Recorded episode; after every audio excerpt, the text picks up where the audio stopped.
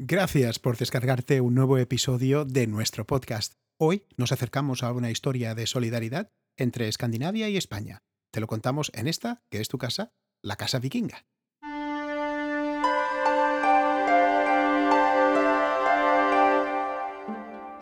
Si no tenéis la suerte de conocer la comunidad valenciana, os diré que tiene un corazón montañoso, muy distinto del paisaje costero que se suele promocionar en el exterior y sobre todo en los países nórdicos, donde las playas son el reclamo más importante para el turismo. En este corazón geográfico valenciano, a casi mil metros sobre el nivel del mar, se encuentra Alcoy, una ciudad a la que viajamos hoy para descubrir una historia de ayuda humanitaria con acento escandinavo. Y lo hacemos de la mano de nuestro compañero Eduard Torres. Hoy quiero presentaros a un invitado que vive en Alcoy, a unos 2.500 kilómetros de distancia de Oslo, para que nos hable de una iniciativa solidaria que surgió hace más de 80 años con el inicio de la Guerra Civil Española en 1936. Para entender lo que sucedió, tenemos que situarnos en aquella época y pensar que tan solo 20 años antes se había producido la Primera Guerra Mundial, un suceso del que España y los países escandinavos se quedaron al margen intentando mantenerse neutrales, pero que lo vivieron como espectadores horrorizados ante un balance antes nunca visto de muertes y destrucción. Xavi Cortés es guionista y realizador de documentales. Su trabajo se mueve alrededor del mundo audiovisual, pero su curiosidad le llevó en 2002 a centrar su atención en un hecho, el Hospital Sueco-Noruego, que se creó en Alcoy en 1937 para atender a los heridos por la guerra o los bombardeos que sufría esta ciudad de retaguardia, cuyas fábricas se transformaron para construir y abastecer al frente con materiales de guerra. Nací en Alcoy y desde siempre sabía de la existencia de un enorme edificio al que todos llamaban el sueco noruego.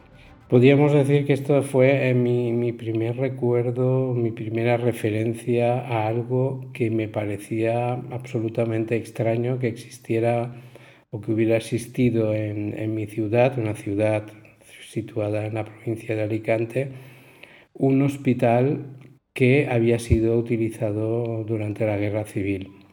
Más tarde mi trabajo en la producción audiovisual me llevó a conocer un trabajo de un historiador local sobre unas enfermeras que estuvieron trabajando allí curando heridos de la guerra. Fue entonces cuando eh, decidimos contar esta historia de solidaridad internacional. Este hecho la solidaridad internacional que movió a que se enviara ayuda humanitaria a una España en guerra es el argumento del documental Coronas de Vida. Cuenta un episodio poco conocido de la Guerra Civil Española desde la perspectiva de la ayuda humanitaria.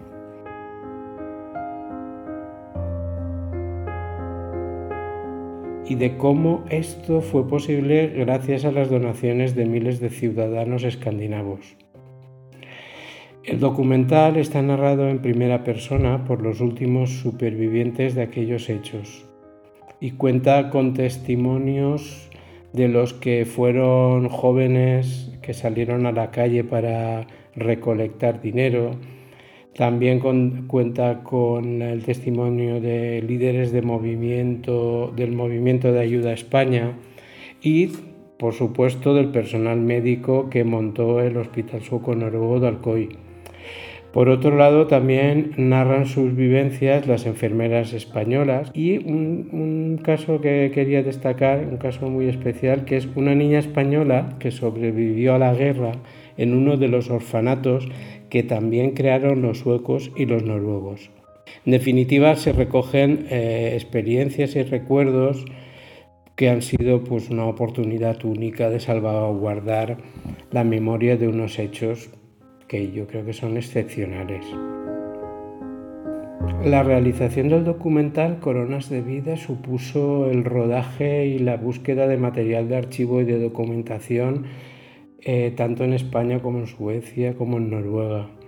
Para ello tuvimos que realizar muchas búsquedas en documentación, en bancos de imágenes, en filmotecas y en archivos históricos de los tres países.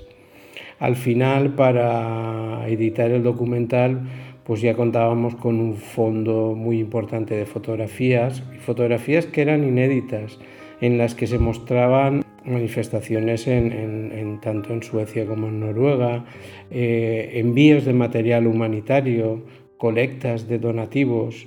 También eh, dispusimos de abundante material fotográfico del equipo médico escandinavo que se desplazó al COI.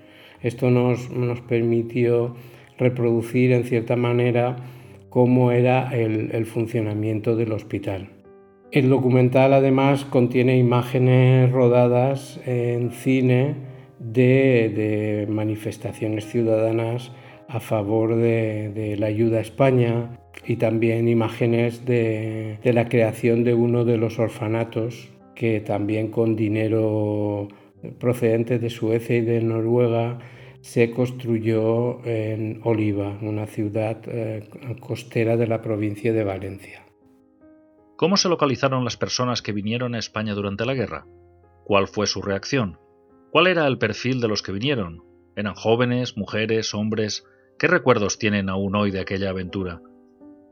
los testimonios del documental eh, los localizamos a partir de, los documentos existentes en el archivo local y a través de algunas noticias aparecidas en, diarios de la época. Contactamos con ellos y, la verdad es que la reacción fue impresionante. Al fin y al cabo, mm, si lo piensas bien, eran ciudadanos anónimos que se movilizaron al conocer la tragedia que vivía España en, 1936 y decidieron actuar. Y luego que, claro, que una productora española se interesara por esta historia 70 años después, pues fue una, una gran sorpresa para ellos. Yo creo que de alguna manera sirvió de homenaje y reconocimiento a su labor. Eran médicos muy jóvenes los que vinieron aquí, enfermeras y voluntarios que se encargaban de recoger dinero, ropa, alimentos y material sanitario para enviarlo a España.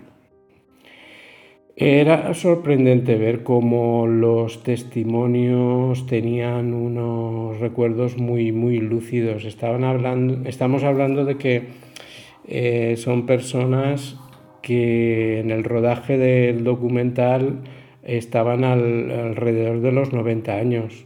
Incluso sus familiares se asombraban cómo recordaban aquel tiempo pasado con, una extremada lucidez que a lo mejor no tenían en, su vida cotidiana.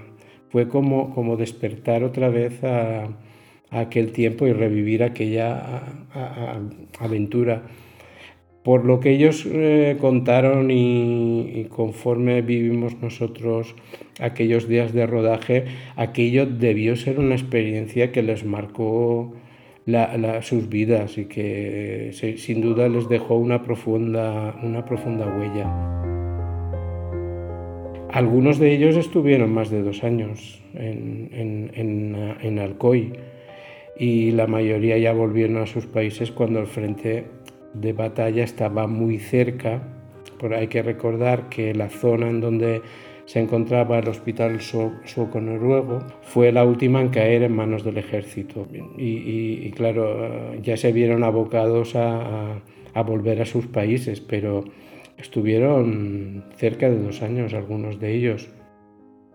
Mm, yo creo que uno de los valores que tiene este documental es precisamente que fue una de las últimas oportunidades de poder entrevistar a personas que vivieron aquella época eh, en, directo. Es decir, a partir de ahora se podrá hablar mucho de la guerra civil, se podrá escribir mucho, pero aquellas personas fueron testigos únicos de lo que se vivió aquí en 1936. Y esto creo que este es uno de los últimos documentales que ha podido recoger pues, a personas con avanzada edad y que, tenían recuerdos de aquello. El documental obtuvo varios premios y menciones y se sigue proyectando. ¿Cómo pasó inadvertido este suceso durante tanto tiempo? Son muchos los sucesos que todavía quedan por contar. y otros que jamás se puedan contar porque han desaparecido sus protagonistas, desgraciadamente. España ha mantenido y todavía mantiene una relación muy abrupta con, su pasado y especialmente con esta etapa de, la guerra civil. Esto puede que sorprenda a los no españoles, pero todavía quedan muchas heridas por cerrar. Cuando conoces historias como esta de ciudadanos escandinavos en este caso, intentando salvar vidas por una parte, y por el otro lado sabes que eh, quienes ayudan a Franco son los alemanes, el ejército nazi con material bélico y bombardeo sobre la población civil, te das cuenta que equiparar a ambos bandos es tremendamente injusto. A nivel personal, ¿qué es lo que más te impactó del proceso? A mí me impactó sobre todo la visión, yo diría que, que muy moderna, que, que tuvieron los suecos y los noruegos, de cómo se organizaron para ayudar a un país en guerra que estaba a miles de kilómetros. Me, me, pareció que aquellas personas estaban, sin saberlo, definiendo lo que ahora llamamos Médicos Sin Fronteras o ONGs. España, por desgracia, fue el campo de pruebas para, para lo que sería luego la Segunda Guerra Mundial.